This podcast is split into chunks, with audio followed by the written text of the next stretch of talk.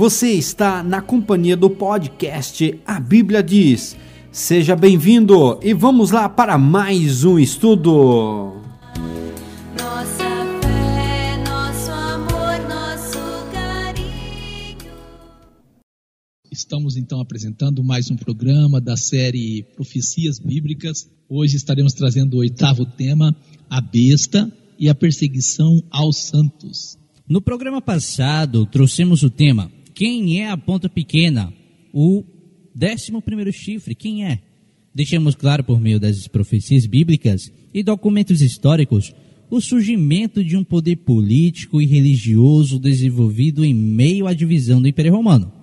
A profecia de Daniel 7 apresentou um poder no início pequeno que desenvolveria muito mostramos como o irmão João descreveu este poder político e religioso. Mostramos que em Apocalipse 13, o irmão João descreveu o Império Romano como uma besta, com sete cabeças e dez chifres. Ficou claro por meio da revelação dada ao irmão João, em Apocalipse 17, 8 e 9, que as sete cabeças da besta foram as sete formas de governo que existiam no Império Romano o anjo apresentou ao irmão João a figura de uma mulher, igreja, montada em uma besta, que significa o Império Romano.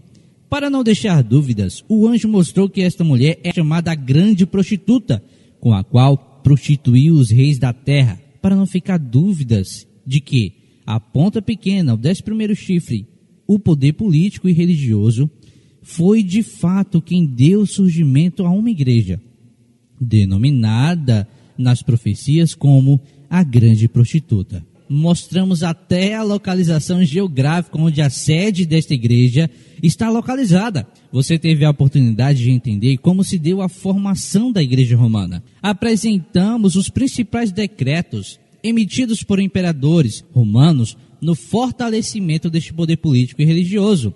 Decreto da indulgência em 311, Edito de Milão em 312, Primeiro Concílio de Nicéia em 325, Edito de Tessalônica em 380, conhecido também por Cunctus Populus ou de Fide Católica. Em 529, o imperador publica o código intitulado Novos Justinianos Codex. Procuramos mostrar, a partir desses decretos, o poder político, religioso foi tornando robusto, mas foi a partir do Condex de Justiniano que o poder político e religioso, ou seja, o cesaropapismo, ganhou força. Se você não acompanhou a apresentação do programa passado, solicite o áudio, pois nós temos certeza que o seu entendimento será ampliado. Hoje estaremos trazendo o oitavo tema, a besta e a perseguição aos santos. Apocalipse 13, verso 15 e 16. E foi-lhe concedido que desse espírito à imagem da besta, para que também a imagem da besta falasse, e fizesse que fossem mortos todos os que não adorassem a imagem da besta. E faz que a todos, pequenos e grandes, ricos e pobres, livres e servos, lhe seja posto um sinal na sua mão direita ou nas suas testas.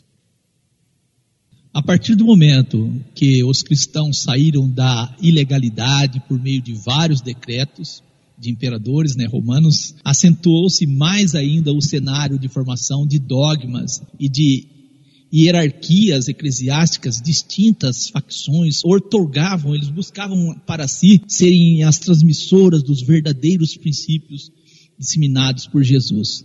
Nesta época, surgem vários grupos e todos eles dizendo que eram herdeiros dos ensinamentos de Jesus. E isso vai gerar uma briga, uma disputa, e no final de tudo, a igreja romana prevalece. Queremos chamar a sua atenção para o estudo de hoje, e várias coisas serão repetidas. Nós fazemos isso de propósito para fixar bem na sua mente este tema e para que você tenha uma compreensão correta do assunto que nós estamos trazendo. Os relatos históricos reforçam que devemos deixar de lado a ideia convencional de que com Constantino o niceísmo, ou seja, decisões do concílio de Nicéia, triunfou definitivamente sobre as demais crenças cristãs ou não cristãs. Ressaltamos que esta assimilação do poder sagrado com características nicenas ao poder temporal ocorreu paulatinamente. Esta reelaboração esteve imersa em processo de formatação da própria identidade cristã nicena, ocorrida entre os episódios de defesa e de reprovação desta crença religiosa pelos imperadores romanos. Lembremos, por exemplo, que o filho de Constantino, Constâncio II, né, de 337 a 361, era defensor dos ideais cristãos arianos, assim como posteriormente foi Valente, de 364 a 378. Juliano, de 361 a 363, educado como cristão, foi chamado de apóstata por pautar seu governo nos ideais neoplatônicos de Porfírio e de Jâmblico. Tratamos, portanto, de um período em que a própria noção de ortodoxia nicena era construída e em um processo que congregava avanços e recuos, isto é, facilmente percebido nos registros históricos.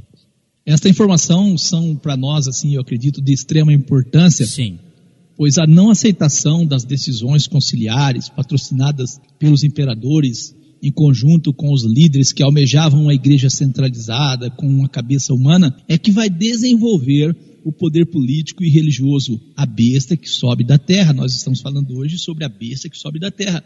É este poder, essa disputa que vai desenvolver esse poder religioso, a besta que sobe da terra. Isso vai acontecer dentro do império, do território do império romano que estava desabando. Assim, então, nós vamos ver a história afirmando que a unidade dos cristãos dependia, dependia, sim, da aceitação do concílio de Nicéia. Era fundamental a aceitação dele para a formação de uma igreja com poder político e se tornando um Estado até. Então, eu repito, a história afirma que a unidade dos cristãos dependia da aceitação do concílio de Nicéia e outros concílios também. E desde então, os que não aceitavam esses concílios, eles começariam a sofrer perseguições. temos Cunctus Populus. A assinatura se deu em Tessalônica, na presença do imperador do Ocidente, Valentiniano II, né, em 371 a 392, e do meio-irmão e corregente Graciano, 359 e 383.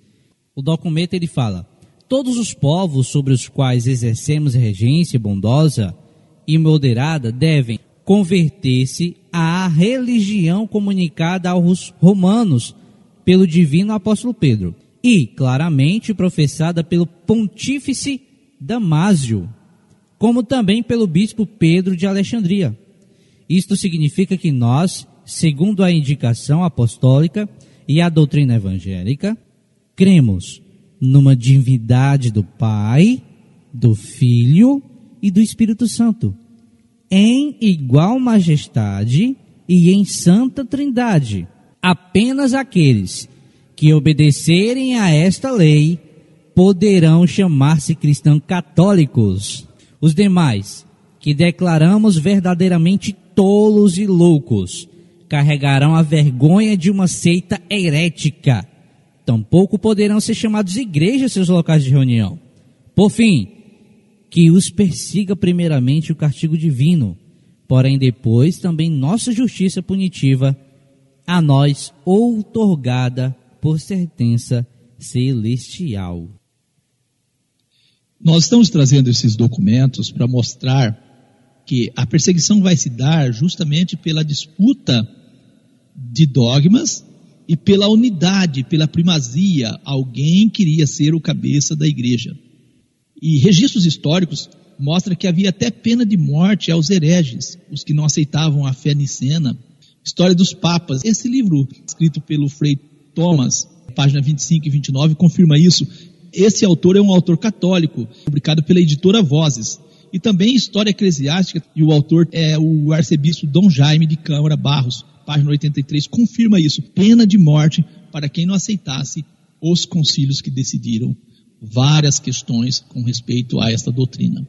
Em 8 de outubro do ano de 451, enquanto o ocidente romano era saqueado pelos hunos, um grande concílio se abre em Calcedônia, localizado Calcedônia de fronte a Constantinopla, né, sobre a margem asiática do Estreito de Bósforo.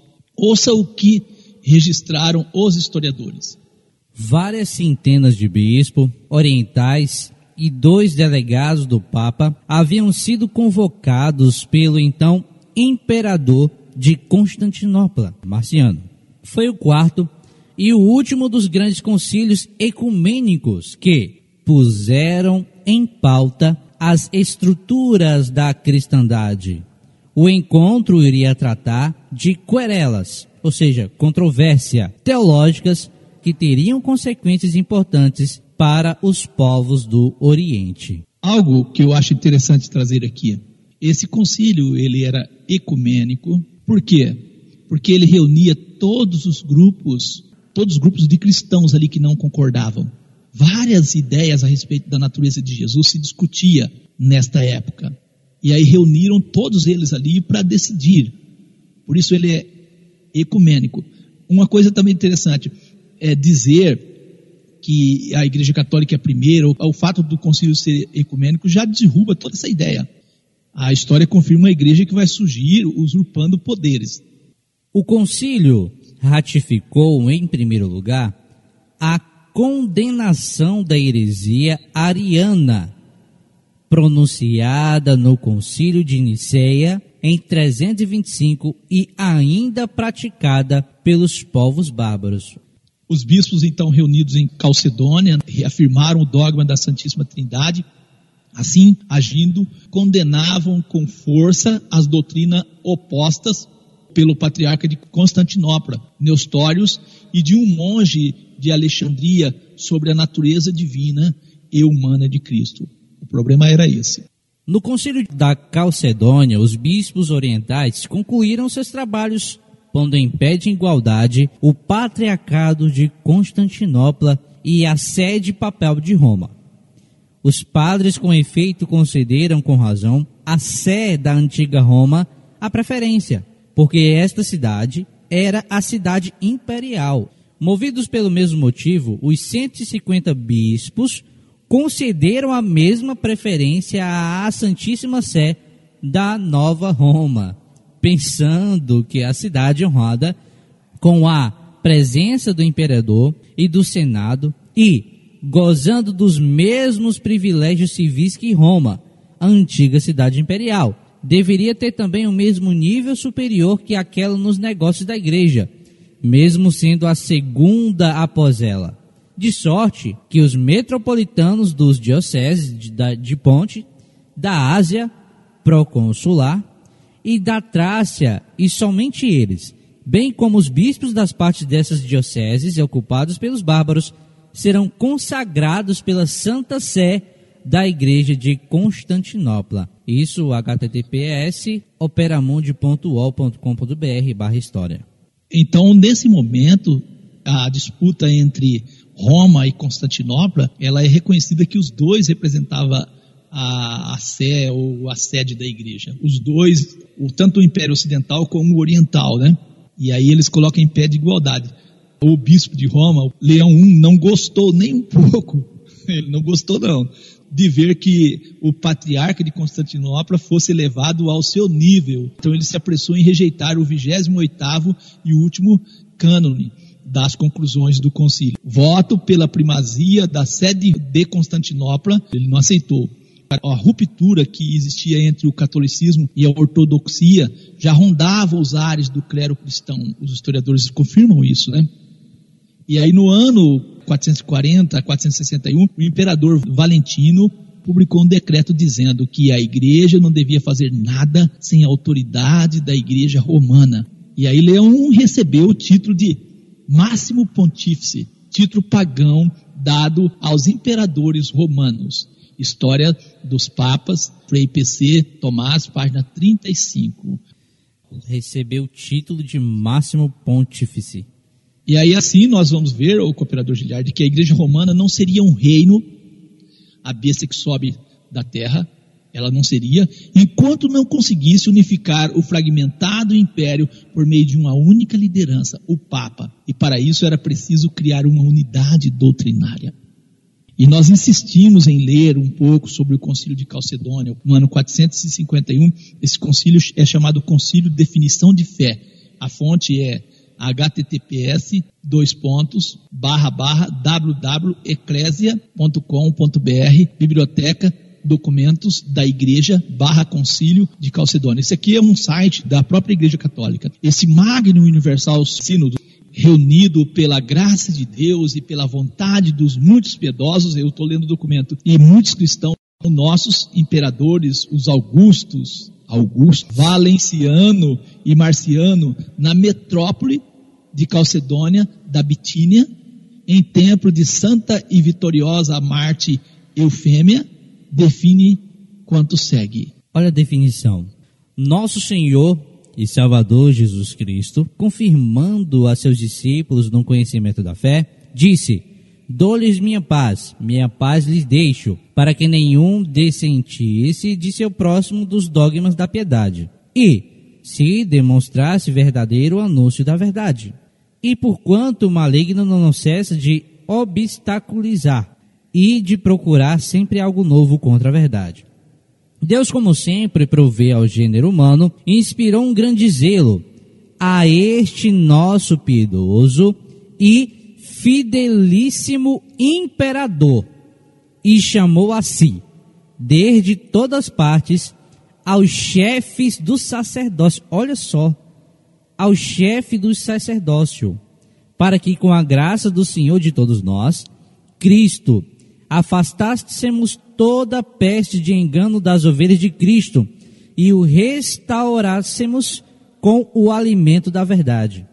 O que fizemos, prescrevendo com voto comum as falsas doutrinas e renovando nossa adesão à fé ortodoxa dos padres, pregando a todos o símbolo dos 318 padres de Niceia, né? E reconhecendo como padres próprios a aqueles que acolheram esta síntese da piedade e aquela dos 150 que se reuniram na grande Constantinopla e confirmaram também eles a mesma fé. Olha o que fala, né?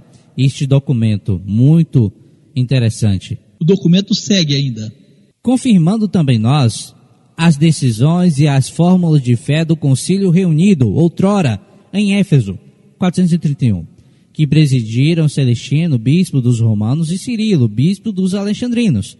De santíssima memória, definimos que tem que resplandecer a exposição da reta e descontaminada fé, feita pelos 315 santos e bem-aventurados padres reunidos em Niceia, em 325, sob o imperador Constantino, de feliz memória, e que se deve manter em vigor, quantos foi decretado pelos 150 santos padres de Constantinopla, para estipar as heresias que então germinavam e reafirmar nossa mesma fé católica e apostólica.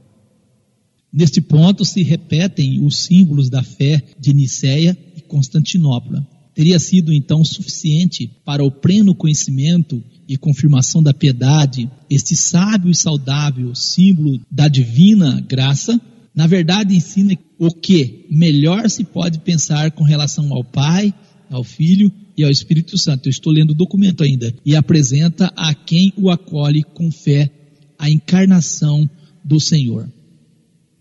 Percebe que Constantino abre o caminho e vão decretando, decretando, e este é o motivo da perseguição. O documento segue, ele é um pouco extenso, mas nós fazemos questão de ler. Vamos ler.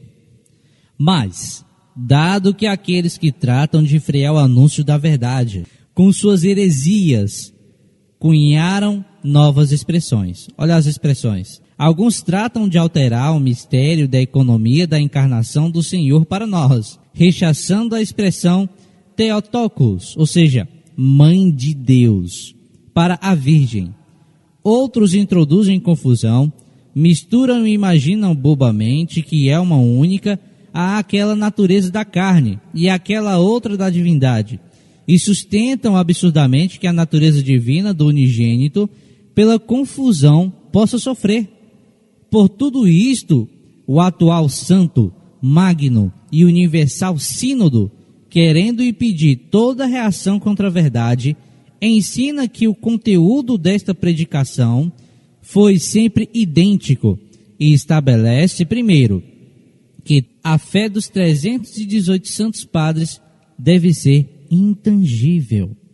Confirma a doutrina em torno da natureza do Espírito, transmitida em tempos posteriores pelos padres reunidos na Cidade Real, contra aqueles que combateram ao Espírito Santo, doutrina que eles declararam a todos, não certamente para adicionar nada ao que antes sustentava, a não ser para demonstrar que o testemunho da Escritura, seu pensamento sobre o Espírito Santo, contra aqueles que tratavam de negar o senhorio, contra aqueles, em seguida, que tratam de alterar o mistério da economia e alegam que seja só homem aquele que nasceu da Santa Virgem Maria. Isso é o documento, eles falando contra os heréticos, né? Este concílio faz suas as cartas sinodais do bem-aventurado Cirilo, que foi pastor da igreja de Alexandria, a Nestório e as orientais como adequados tanto para contradizer a loucura nestoriana, para dar uma clara explicação àqueles que desejassem conhecer com piedoso zelo o verdadeiro sentido do símbolo de salvação. A isto apontou, e com justiça, contra as falsas concepções e para a confirmação da verdadeira doutrina, a carta do Pontífice Leão, muito santo, arcebispo da enorme e antiquíssima cidade de Roma, escrita ao arcebispo Flaviano, da santa memória, para refutar a malvada concepção de Eutiques. Ela, de fato, está em harmonia com a confissão do grande Pedro, e é para nós uma coluna comum. Este concílio, de fato, opõe-se àqueles que tratam de separar, olha só, em dois fios, o mistério da divina economia. Separam-se do sagrado consenso aqueles que se atrevem a declarar passível a divindade do unigênito.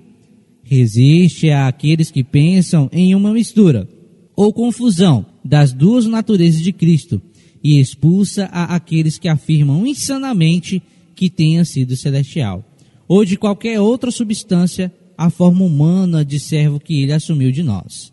E excomunga, enfim, a aqueles que fabulam de duas naturezas do Senhor antes da união em uma só depois desta união. Então nós vemos aí o restante do conteúdo do documento, né? E é nesse sentido que vai nascer o culto a Maria, né? Uma vez que Jesus ele tem uma natureza divina, tal como os concílios defenderam, Maria tem que ser mãe de Deus. E aí isso vai gerar perseguição àqueles que não acatavam isso, né? O documento está terminando, seguindo ainda mais um pouquinho. Aos Santos Padres, unanimemente ensinamos a confessar um solo e mesmo Filho, nosso Senhor Jesus Cristo, perfeito em sua divindade e perfeito em sua humanidade. Olha só, irmãos, verdadeiro Deus e verdadeiro homem. Isso diz o documento, né? A confissão lá. Composto de alma racional e de corpo, consubstancial ao Pai pela divindade e consubstancial a nós pela humanidade. Similar a tudo a nós, exceto no pecado gerado pelo Pai antes dos séculos segundo a divindade. E, nestes últimos tempos, por nós e por nossa salvação. Engendrado na Maria Virgem e Mãe de Deus, segundo a humanidade. Um e o mesmo Cristo, Senhor unigênito, no que tem que se reconhecer duas naturezas, sem confusão, imutáveis, indivisas, inseparáveis, não tendo diminuído a diferença das naturezas por causa da união, mas sim mas bem tendo sido assegurada a propriedade de cada uma das naturezas que concorrem a formar uma só pessoa. Isso está em www.eclesia.com.br barra biblioteca barra documentos da igreja barra concílio de Calcedônia. Olha só como vai se desenrolando, desenrolando essa doutrina, ao ponto até de dizer Maria, mãe de Deus, Miss Lucas. E assim eles definiram então a doutrina e eles vão dizer assim: estabelecido isso por nós, com toda a diligência possível, define o santo e universal sínodo que não seja lícito a ninguém apresentar ou inclusive escrever ou compor uma forma de fé diversa, como tampouco acreditar ou ensinar de um modo distinto. Olha o que diz o documento: aqueles que logo ousarem ou compor uma forma diversa da fé, ou apresentá-la ou ensiná-la, ou transmitir um símbolo diverso àqueles que tratam de converter-se do helenismo ao conhecimento da verdade, ou do judaísmo, ou de qualquer heresia, todos eles, se forem clérigos ou bispos, sejam suspensos. O bispo de sua sede, ou clérigo do ministério, ou se fossem laicos ou monge, deverão ser excomungados. O mesmo documento que nós apresentamos, que é um documento da Igreja Católica. É bom lermos essas coisas para mostrar em que pé se deu a perseguição. Sim. Leão I foi muito importante para a centralização da autoridade espiritual na Igreja Romana e na reafirmação da autoridade papal. O bispo de Roma já era visto na época como o principal patriarca da Igreja Ocidental, mas muito da autoridade papal estava na época delegada aos bispos de cada diocese, porque existiam vários patriarcas. E não sem enfrentar séria oposição, Leão conseguiu reafirmar a sua autoridade na Gália, por exemplo. Patroclo de Arles, em 426, ele conseguiu fazer com que ele respeitasse ele como maioral.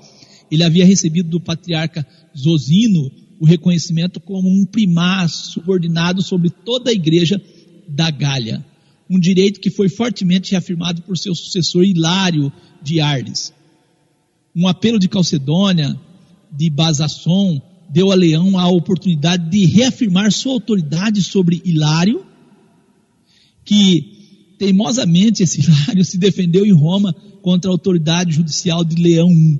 Sentindo que a primazia de sua sé estava ameaçada, né?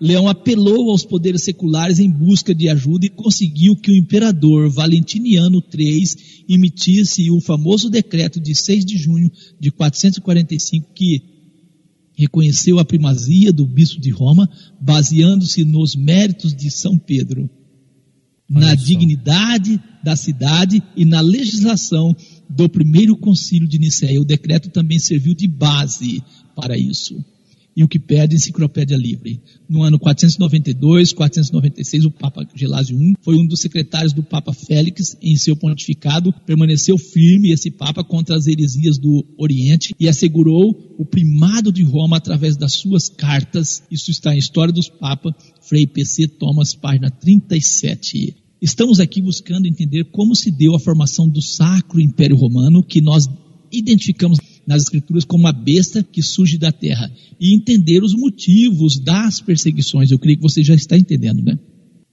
É muito interessante é, ler esses documentos e ver esses relatos, né, que ficam tão claros para nós, esses decretos aí, reafirmando declarações e também colocando a primazia do bispo de Roma, baseando-se nos méritos de São Pedro. Olha só.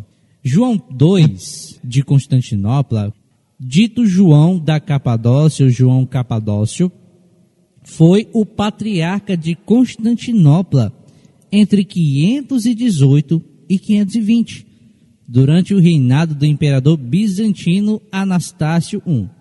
Seu curto patriarcado é célebre por conta das famosas aclamações de Constantinopla e da reunião entre a Igreja do Ocidente e o da Igreja do Oriente após um cisma de 34 anos. E Wikipédia, a enciclopédia livre, né? Wace, 1911.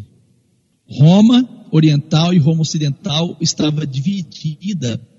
Por 34 anos havia essa divisão. E agora vai haver uma reunificação.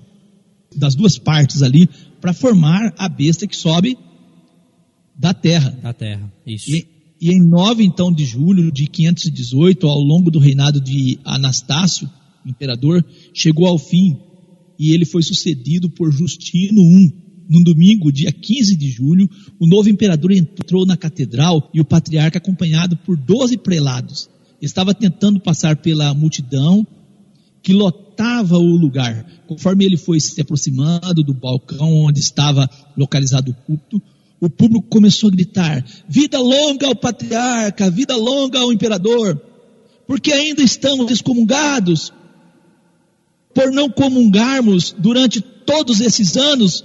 Vocês são católicos, homens, temem o quê? Valorosos servos da Trindade. Expulsem Severo, o maniqueu. Ó Justino, nosso imperador, a vitória é sua. Proclame nesse instante o sínodo de Calcedônia. Justino reina, Justino reina. Estas e outras aclamações continuaram. A procissão passou pelo cercado, mas a congregação inflamada continuou gritando do lado de fora dos portões do coro: Vocês não sairão enquanto não tornar-se anátema Severo, o herético patriarca de Antioquia, né?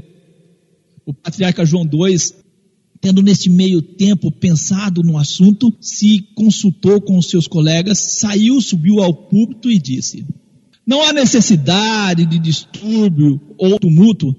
Nada foi feito contra a fé. Nós reconhecemos como ortodoxo todos os concílios que confirmaram os decretos de Nicéia, principalmente esses três: Constantinopla, Efésio e o grande concílio de Calcedônia.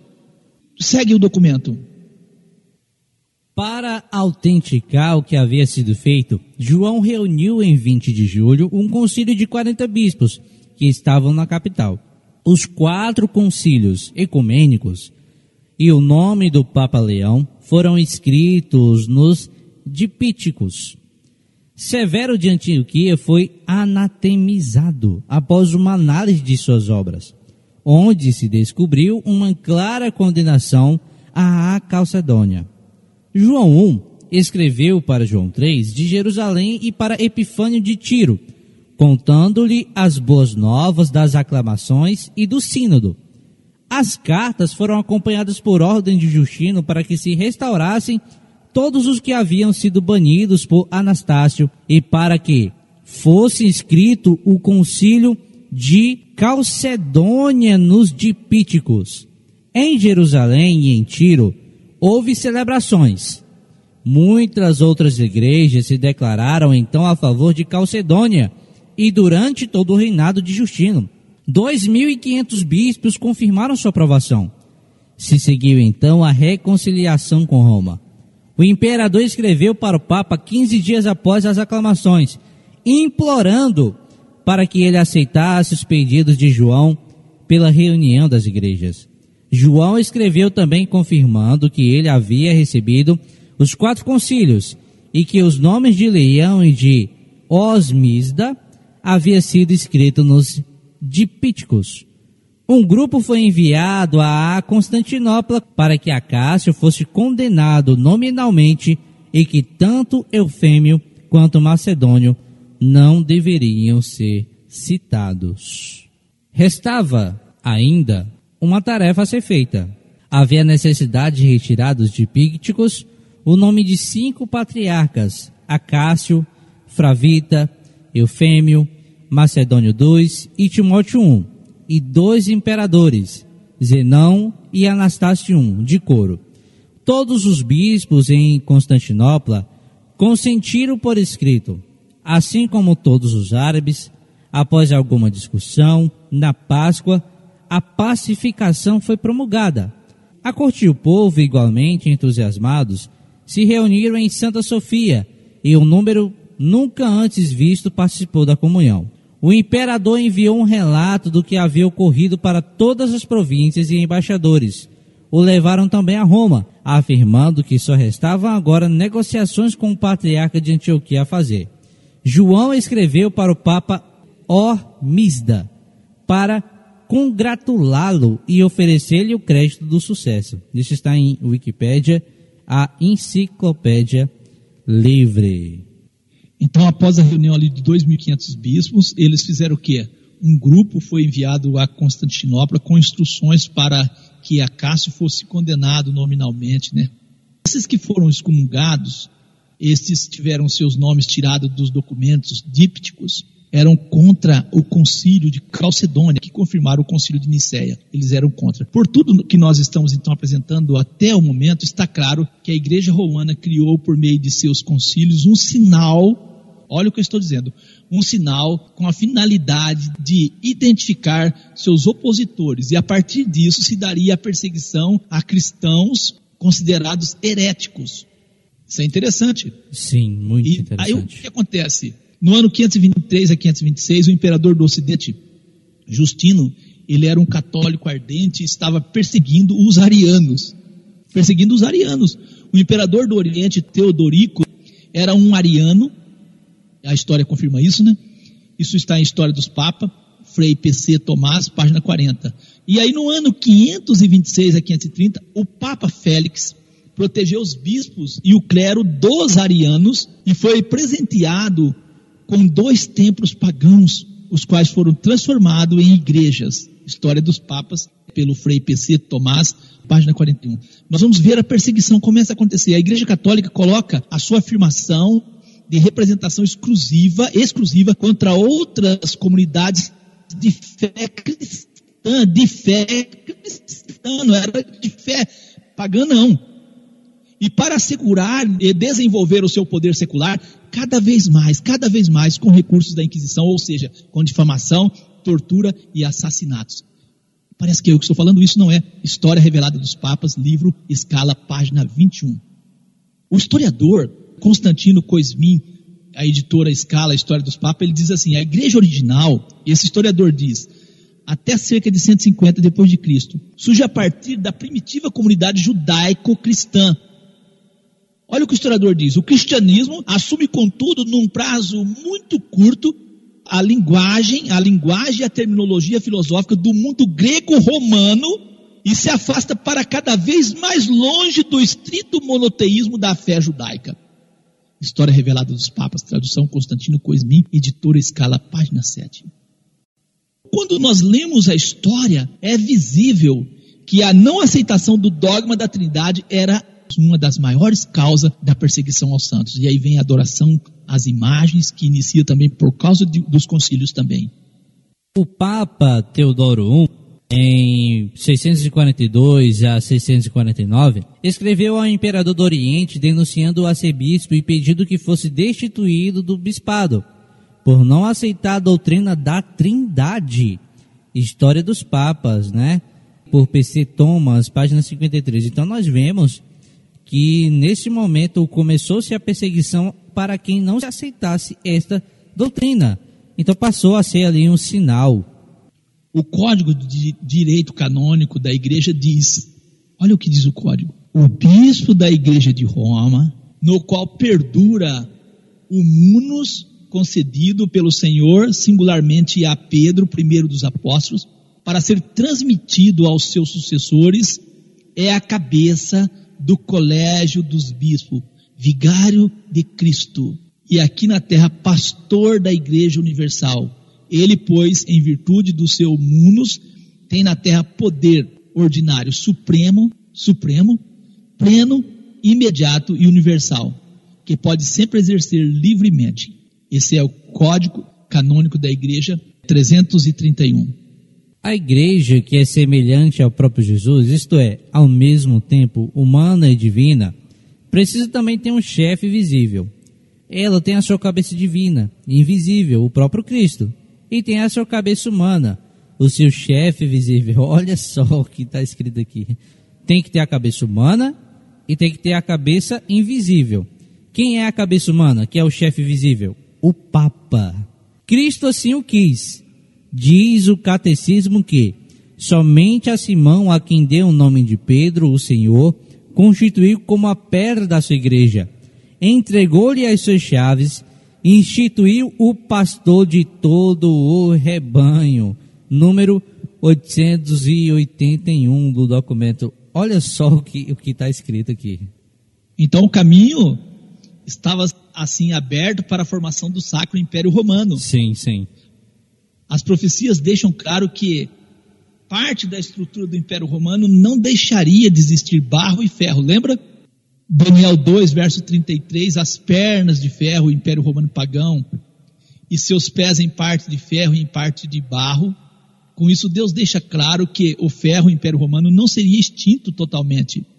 E assim nós notamos que isso está em harmonia com o que foi revelado ao irmão João em Apocalipse 13, verso 3, onde o nosso irmão João diz: E vi uma das suas cabeças como ferida de morte, a sexta cabeça, o imperador romano, Roma, não imperava mais. E a sua chaga mortal, nosso irmão João diz, foi curada. E toda a terra maravilhou após a besta. Acredito que a besta ferida de morte foi a crescente diminuição do poder do Império Romano, por diversos motivos. E a chaga mortal curada indica o poder que os imperadores romanos exerceriam, então, através do César-papismo. Também nós temos revelação em Apocalipse 17, verso 8 ao 10 e o verso 11. O anjo revelou detalhes ao irmão João a este respeito. E olha o que o anjo diz: A besta que viste foi e já não é o Império Romano pagão, já não era mais. E há de subir do abismo, quer dizer, vai ter uma continuação, irá à perdição. E os que habitam na terra, cujos nomes não estão escritos no livro da vida desde a fundação do mundo, admirarão vendo a besta, o Império Romano pagão, que era e não é, mas que virá, que era o César do papismo. Os sete montes são também sete reis. Cinco já caíram. Cinco caíram. Um existe, existia no tempo do irmão João, que é a sexta cabeça, que foi o tempo que Roma imperava como imperador. Outro ainda não é vindo, o César o papismo, não era chegado ainda no tempo de João. E quando vier, convém que dure um pouco de tempo. De fato, durou um pouco de tempo. A besta que era e já não é, ela é também o oitavo. É o Sacro Império Romano. E é do sete e vai à perdição. Interessante essa profecia, não? Apocalipse 13, verso do 1 a 8. Olha que interessante o que a profecia diz e o seu cumprimento. E eu pus-me sobre a areia do mar e vi subir do mar uma besta que tinha sete cabeças, que significam formas de governo no Império Romano, e dez chifres, e sobre os seus chifres dez diademas, e sobre as suas cabeças um nome de blasfêmia. E a besta que vi era semelhante ao leopardo, e os teus pés como os de urso, e a sua boca como a de leão. E o dragão, que é o diabo, deu-lhe o poder, e o seu trono e grande poderio. E vi uma das suas cabeças como ferida de morte, ou seja, uma das suas formas de governo foi ali ferida. E a sua chaga mortal foi curada, e toda a terra se maravilhou após a besta, e adoraram o dragão que deu à besta o seu poder. E adoraram a besta, dizendo: Quem é semelhante à besta? quem poderá batalhar contra ela? E foi-lhe dada uma boca, ou seja, o poder político e religioso exercidos pelos imperadores e papas, para proferir grandes coisas e blasfêmias. Deu-se-lhe poder para agir por 42 meses, 1260 anos, e abriu a sua boca em blasfêmias contra Deus, para blasfemar do seu nome e do seu tabernáculo e dos que habitam no céu e foi-lhe permitido fazer guerra aos santos e vencê-los. E deu-se-lhe poder sobre toda a tribo, língua e nação. E adoraram-na todos os que habitam sobre a terra, esses cujos nomes não estão escritos no livro da vida do Cordeiro que foi morto desde a fundação do mundo. Eu creio que os nossos ouvintes estão percebendo que o texto profético afirma que a besta o Império Romano pagão tem uma boca, e foi-lhe dado uma boca, o poder político religioso exercido pelos imperadores e papas, para proferir grandes coisas e blasfêmias. E deu-se-lhe a autoridade e poder para agir por 42 meses, e foi permitido então fazer guerra aos santos, como nós estamos lendo, né? E deu poder sobre toda tribo, língua, nação. Apocalipse 13, versos 6 e 7. Essas palavras estão em harmonia com Daniel 7 e 8, Daniel, nosso irmão, diz: Estando eu a considerar os chifres, eis que entre eles subiu outro chifre pequeno, diante do qual três dos primeiros chifres foram arrancados. E eis que neste chifre havia olhos como os de homem e uma boca. Uma boca, o poder político e religioso exercido pelos imperadores e papas, que falava grandes coisas. Nós não podemos esquecer que os chifres estão na cabeça, isso é no domínio do animal terrível e espantoso Império Romano pagão. Confira Daniel 7,7. Depois disto, eu continuei olhando nas minhas visões da noite, eis o quarto animal, o Império Romano Pagão, terrível espantoso, muito forte, o qual tinha dentes grandes de ferro. Ele devorava e fazia em pedaço e pisava aos pés o que sobejava. Era diferente de todos os animais, é diferente de todos os impérios que existiu antes, que apareceram antes dele, e tinha dez chifres. Daniel 7, verso 24 e o 25, o anjo disse ao profeta Daniel: Os dez chifres correspondem aos dez reis que se levantarão daquele mesmo reino que levantaram do Império Romano. E depois deles, desses dez, se levantará outro, o qual será diferente dos primeiros. E abaterá três vezes, nós vimos isso no programa anterior, né? Proferirá a palavra contra o Altíssimo. Magoará os santos do Altíssimo e cuidará mudar os tempos e a lei. E os santos lhe serão entregues nas mãos por um tempo, dois tempos, metade de um tempo, 1260 anos. Essa tradução é Almeida Revista Atualizada. Espero que você tenha percebido que não é o animal terrível, espantoso que vai perseguir o povo de Deus por um tempo, que é um ano, tempos, dois anos, metade de um tempo, seis meses. Não é um animal terrível, espantoso, é a boca que ele tem. Vamos dividir esses anos em meses. Então nós temos um ano, 12 meses, mais dois tempos, que são 24 meses, mais metade de um tempo, seis meses. Então temos 42 meses. Lembra de Apocalipse 13, verso 5? Que fala, deu-lhes poder para agir por 42 meses. Então nós temos 42 meses, vezes 30 dias de cada mês, nós temos 1260 dias. Em profecia, um dia pode ser um ano, Ezequiel 4, verso 6. Então temos 1260 anos, que seria o tempo em que se daria a perseguição ao povo de Deus, iniciando em 538, indo até 1798, com a Revolução Francesa, quando Napoleão derrota o Papa. Vamos mostrar a besta que sobe da terra. Em Apocalipse 13, do verso 11 ao 12, vê ainda outra besta emergir da terra, ou seja, o sacro Império Romano. Possuía dois chifres, poder político e religioso exercido pelos imperadores e papas, parecendo cordeiro, ou seja, mostrando-se inofensivo, mas falava como um dragão. O diabo exerce toda a autoridade da primeira besta, o Império Romano pagão. Na sua presença, faz com que a terra e seus habitantes adorem a primeira besta, cuja ferida mortal fora curada. Esta ferida curada é o Império Romano pagão, que seria restabelecido novamente. As profecias apresentam bestas e animais como símbolo de reinos ou impérios, nós já vimos isso. Então a profecia está apresentando, sem dúvida, o Sacro Império Romano é a segunda besta.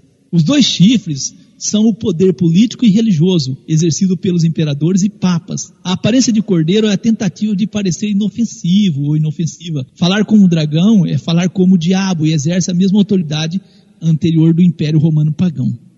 Apocalipse 13, verso 14 e 16, e enganos que habitam na terra com os sinais que lhe foi permitido que fizessem em presença da besta, dizendo aos que habitam na terra que fizessem uma imagem à besta, que recebera ferida à espada e vivia. E foi concedido que desse espírito à imagem da besta, para que também a imagem da besta falasse e fizesse que fossem mortos todos que não adorassem a imagem da besta. E faz que todos pequenos, grandes, ricos, pobres, livres e servos, lhe seja posto um sinal na sua mão direita e nas suas testas, para que ninguém possa comprar ou vender, senão aquele que tiver o sinal ou o nome da besta ou o número do seu nome. Uma coisa que é interessante, né? Sinal na mão e na testa. Parece que nós estamos voltando lá ao concílio quando definiram a doutrina da Trindade. Em nome do Pai. Parece um pouco isso, não é? É verdade. Sim, Não dá uma impressão isso aí? sim. Muitas das leis contidas no Codex tinha como objetivo regular a prática religiosa, incluíam numerosas provisões servidas para assegurar o status do cristianismo romanizado como a religião estatal do império, unindo igreja e Estado e fazendo com que qualquer um que não estivesse ligado à igreja cristã fosse um não cidadão. www.berecom, né. Não comprar nem vender. Muita gente está esperando isso acontecer ainda. Já aconteceu. Como os cristãos antes eram ilegal em Roma, agora os cristãos que não concordavam com os concílios dos imperadores e papas também eram ilegais, não podiam comprar, não podiam vender. Isso já aconteceu.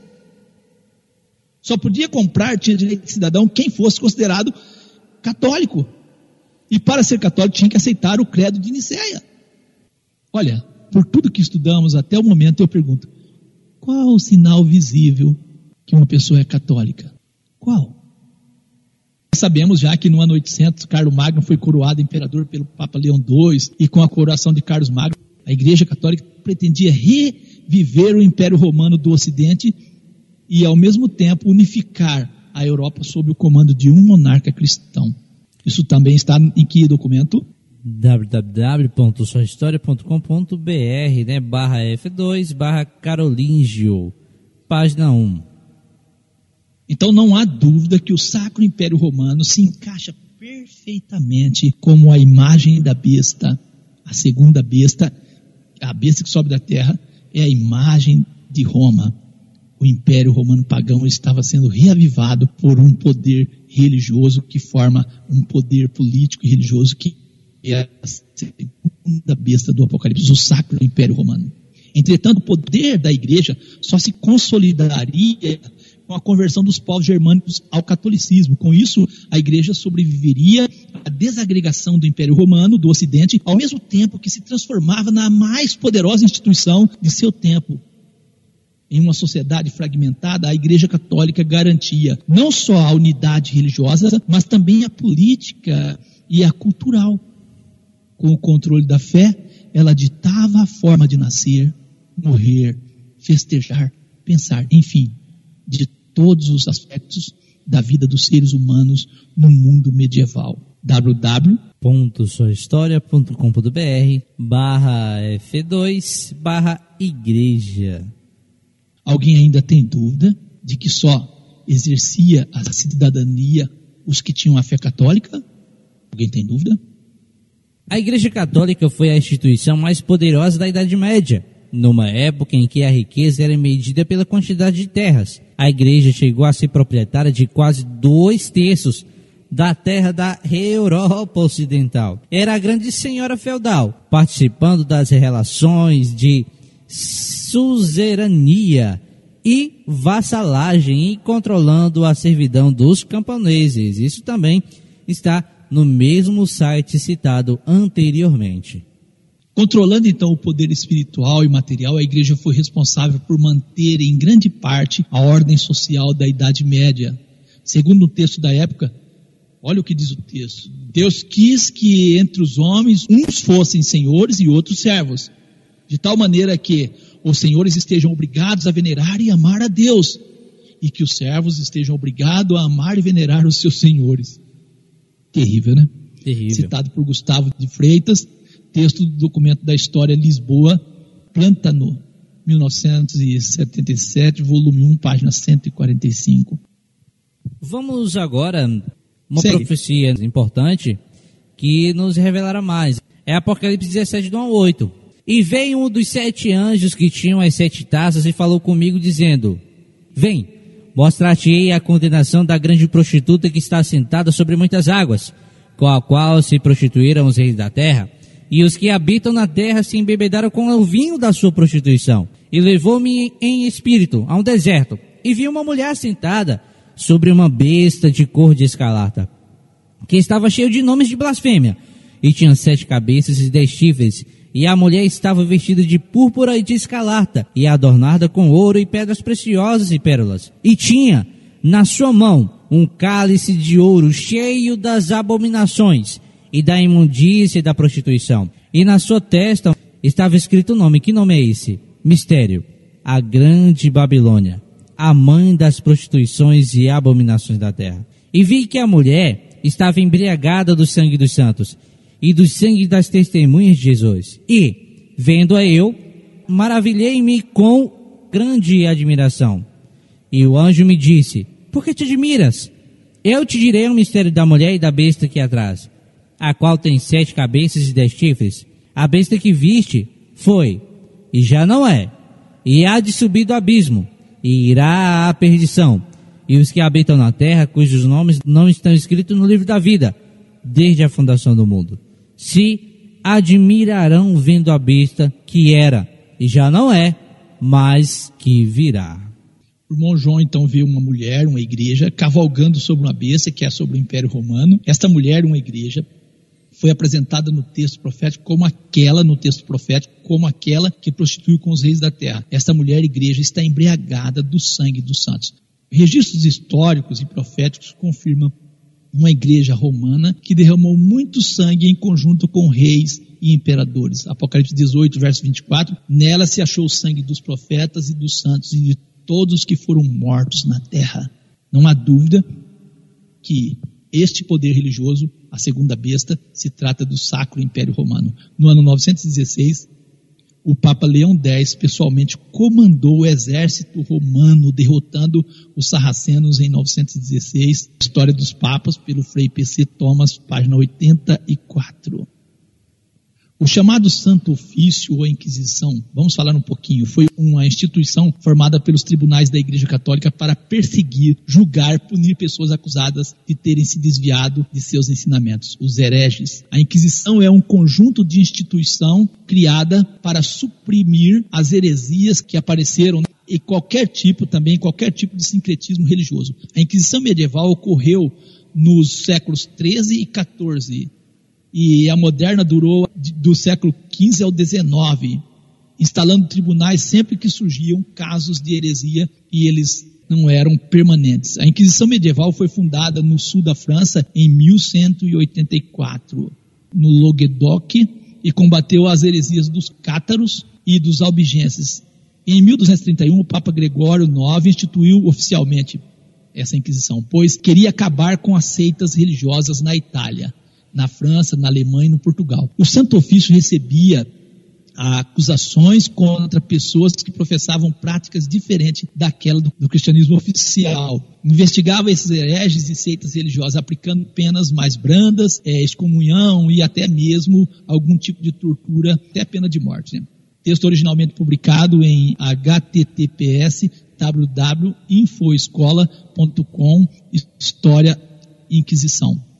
O Papa Gregório IX, em 20 de abril de 1233, editou duas bulas que marcam o início da Inquisição. No século seguinte, ele julgou, absolveu ou condenou e entregou ao Estado para que as pessoas fossem aplicadas. Vários de seus inimigos, propagadores de heresia, nesse momento acabou sofrendo. Nesta etapa foi confiado à recém-criada Ordem dos Pregadores. Isto está em Wikipédia, Enciclopédia Livre e em 1249 foi implantado no Reino de Aragão a primeira Inquisição estatal que se transformou na terrível Inquisição espanhola, com a junção dos reinos de Aragão e Castela, e durou até 1824, controlada pela monarquia hispânica e chegou até mesmo às Américas. A Inquisição Romana foi chamada de Congregação da Sacra Romana e Universal, Inquisição do Santo Ofício, extinto entre 1542 e 1965, esta congregação. Texto original publicado em https www.infoescola.com História da Inquisição. Certa vez, os membros da Inquisição ordenaram a prisão de centenas de pregadores itinerantes. Foram condenados esses à forca. História dos Papas, Frei PC Thomas, página 177. Até a extinção, em 1834, a Inquisição Espanhola condenou mais de 300 mil pessoas. Nós não tivemos tribunais, a história coloca assim no Brasil, mas cerca de 400 brasileiros foram levados a Lisboa entre o ano de 1591 e 1767, onde foram condenados e queimados na fogueira da Inquisição. Portugal matou cerca de 40 mil pessoas com sua Inquisição. Texto originalmente publicado em https www.infoescola.com História da Inquisição. O poder da Inquisição aumentou e recebeu o apoio dos reis católicos da Espanha e se tornou uma atividade muito rentável para a Igreja. Assim, a Inquisição passou a tratar como heresia qualquer tipo de ofensa, crença e costumes que contrariaram interesses de seu predomínio.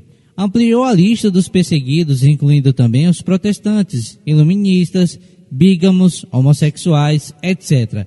E a Inquisição moderna utilizou penas muito severas, confiscos de bens, condenação à morte na fogueira ou à prisão perpétua. Os judeus perseguidos fugiram da Espanha em 1492 e foram para Portugal, onde a Inquisição continuou e onde também, a partir de 1536, e perdurou até 1821.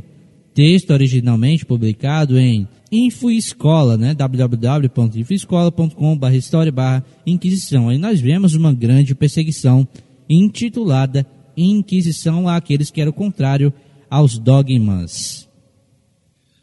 A história confirma também que esse, esses tribunais eclesiásticos atuaram também em Minas Gerais, aqui no Brasil, em 1700 e 1820, onde aconteceu 989 denúncias nas comarcas do Rio de Martes e Rio de, das Velhas, do Cerro do Frio e na Vila Rica.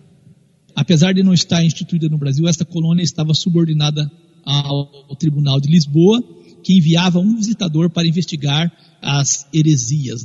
Nós temos aqui o Index Librorum Prohibitorum, em tradução livre, Índice dos Livros Proibidos.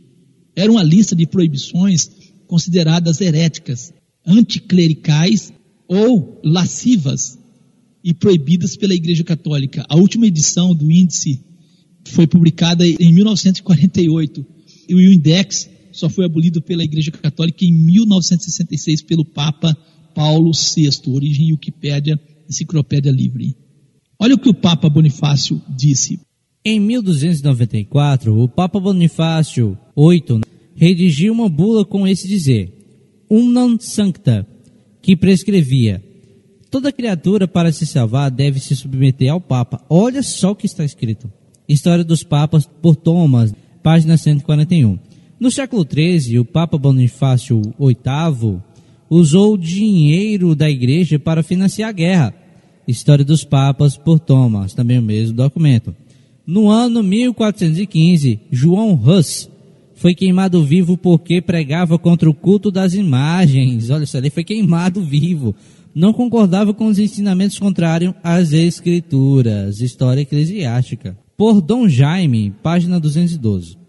Em 1447, o Papa Nicolau autorizou o rei de Portugal guerrear os povos africanos confiscar suas terras e fazer escravos. Este Papa dizia, olha o que ele dizia, sou tudo em todos.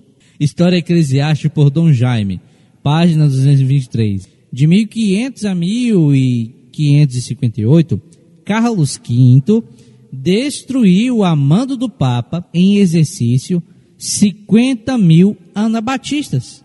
Em 1578, o monarca alemão Fernando II ajudado pelos jesuítas, começou uma guerra de extermínio contra os protestantes. Essa guerra religiosa terminou em guerra política e tirou a vida, sabe de quantas pessoas? Mais de 15 milhões.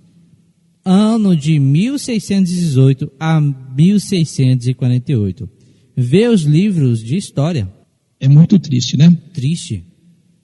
De 1846 a 1874, Pio IX definiu a versão do catolicismo contra as escrituras, dizendo: olha o que esse Papa dizia, a leitura da Bíblia é um veneno.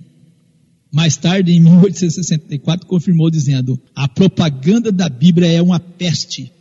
Os registros históricos confirmam a igreja romana como uma igreja que derramou sangue de crentes sinceros e de servos de Deus. Porém, se você ainda tem dúvida que o poder que perseguiria os santos do Altíssimo seja a igreja romana, perguntamos qual é a igreja que tem os dez mandamentos diferentes dos da Bíblia e mesmo da Bíblia que eles usam.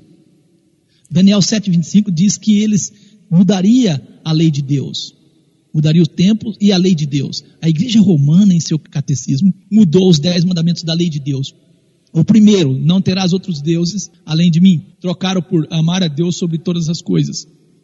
Excluíram o segundo mandamento que diz: não farás para ti imagem de escultura. E dividir o décimo mandamento em dois, para fechar o número de dez, visto que eles tinham excluído o mandamento que proíbe fazer e ajoelhar diante de imagens.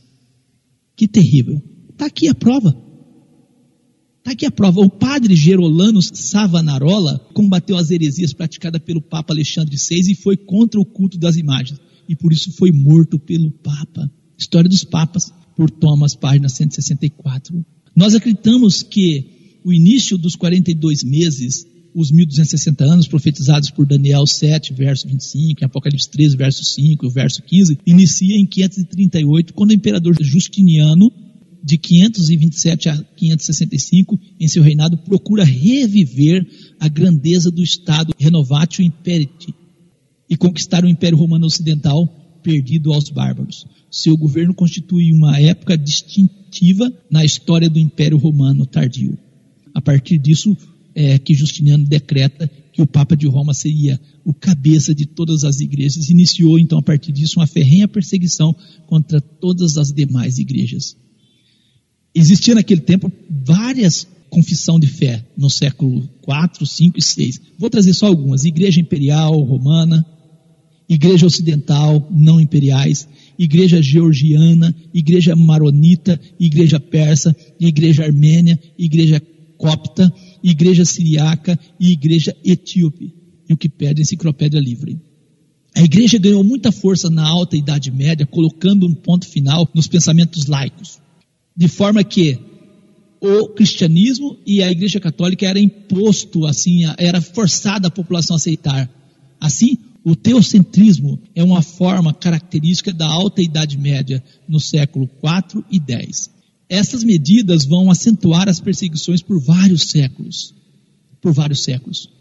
Como as profecias descreveu a perseguição promovida por este poder, duraria 1260 anos em 1798, né, nós vemos que é o final desse tempo, de 1260 anos, Napoleão derrubou o poder político da Igreja Romana e prendeu o Papa Pio VI. Quando o Papa Pio VI morreu, né, em 1799, em Valência, França, para onde tinham deportado o cidadão Papa, a igreja se via em situação crítica, tal como nunca antes. Com efeito, a França a filha primogênita caíra na incredulidade. A Itália estava invadida e convulsionada. A Alemanha contaminada pelo iluminismo, né? Alfa-Larung. A Bélgica, a incorporada à República Francesa e revolucionária.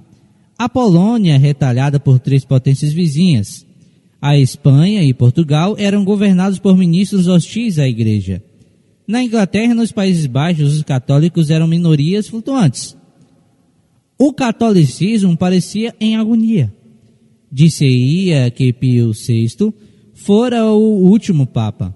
Oradores irônicos faziam oração fúnebre da igreja com frases blasfematórias. Como eleger novo pontífice em ambiente tão agitado e rebelde? Os cardeais estavam ou prisioneiros ou deportados ou dispersos em liberdade. Isso nós vemos o professor Felipe Aquino, né?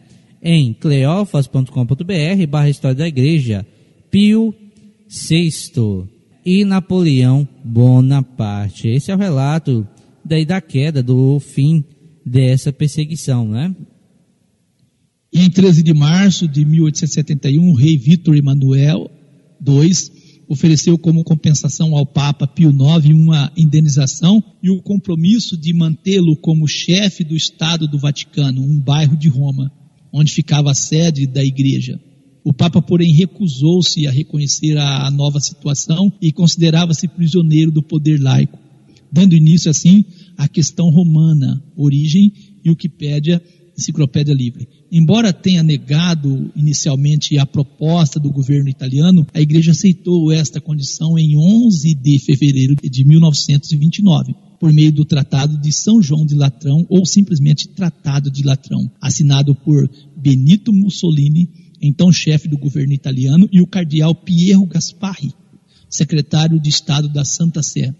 Este tratado, então, formalizou a existência do Estado do Vaticano, cidade do Vaticano, Estado soberano, neutro e inviolável sob a autoridade do Papa, e os privilégios de extraterritorialidade do Palácio de Castel Gandolfo e das três basílicas de São João, de Latrão, Santa Maria Maior e São Paulo, extramuro, né? Por outro lado, a Santa Sé renunciou aos territórios que havia possuído desde a Idade Média e reconheceu Roma como capital da Itália. Origem e o que pede a enciclopédia livre. De fato, o poder caiu, não é? Sim. o Vaticano é o menor estado soberano do mundo. Sua população é de 825 pessoas, tendo uma área de 49 hectares, né, situada ao oeste das sete colinas de Roma. Lembra? Capitolino, Quirinal, Viminal, é, Esquilino, é, Célio, Aventino e Palatino, sendo o menor estado do mundo com reconhecimento internacional. O tratado foi incorporado à Constituição italiana em 1947 com a condição de que o Papa deveria jurar neutralidade eterna, eterna, em termos políticos. Viu? Caiu o poder. O Papa poderia atuar como mediador em assuntos internacionais, mas só quando fosse solicitado. Origem e pede a enciclopédia livre. Eu creio que deu para os nossos ouvintes ter uma boa noção, não deu, irmão? Sim, com certeza. Então, nesse momento, eu convido o ministro Lucas para fazer a oração final e encerrar este programa em nome do Senhor Jesus. Eterno e soberano Pai, te agradecemos por tua palavra, que é luz para o nosso caminho, e a palavra dos profetas, que é como uma candeia que se acende em lugares escuros. Assim nós agradecemos ao Senhor por tua palavra, pedimos que o Senhor possa nos encorajar. Nós não estamos aqui para difamar a fé de ninguém, mas estamos aqui para testemunhar aquilo que está na tua palavra, aquilo que o Senhor transmitiu por boca dos seus santos profetas. Te agradeço no nome de Jesus por mais um programa. Oro por cada coração, por cada vida, que o Senhor possa dar graça, força, paz, meios e condições para que as pessoas possam estar assim atentas ao teu querer, à tua vontade. Que o Senhor conceda graça, força e paz a cada um que o Senhor possa encorajar a cada um de nós a tomarmos decisão ao teu lado. Que o Senhor possa dar a nós, ó Eterno, forças para testificar a tua palavra. Que a palavra do Senhor, tão somente a palavra do Senhor, tão somente a autoridade do nosso Senhor Jesus possa estar sobre a vida da tua igreja. Que assim seja, ó Eterno, para o bem da obra do Senhor. Que o Senhor possa direcionar o teu povo por meio, ó Deus Eterno, do teu Espírito Santo. E que nós venhamos nos colocar no lugar devido, no lugar em que nós fomos colocados pela autoridade do nosso Senhor Jesus que não venhamos usurpar a autoridade concedida a Jesus, o nosso Senhor, o cabeça da igreja. Conceda a nós, ó Deus querido, humildade, conceda a nós sinceridade, conceda a nós, ó Eterno, que nós venhamos tirar do nosso meio todo laço de política, de obra maligna que divide o teu povo. Assim nós agradecemos, nós pedimos que o teu Espírito possa trabalhar o coração de cada um de nós, para que possamos compreender a tua palavra como ela está escrita. Oro por cada pedido de oração, estendo suas mãos sobre cada pessoa, pelo teu poder santo, enriquecendo o coração de cada um pelo teu poder. Assim nós agradecemos em nome de Jesus o Cristo. Amém, amém, amém. Você ouviu o podcast A Bíblia Diz. Muito obrigado pela sua companhia e que Deus abençoe a sua vida.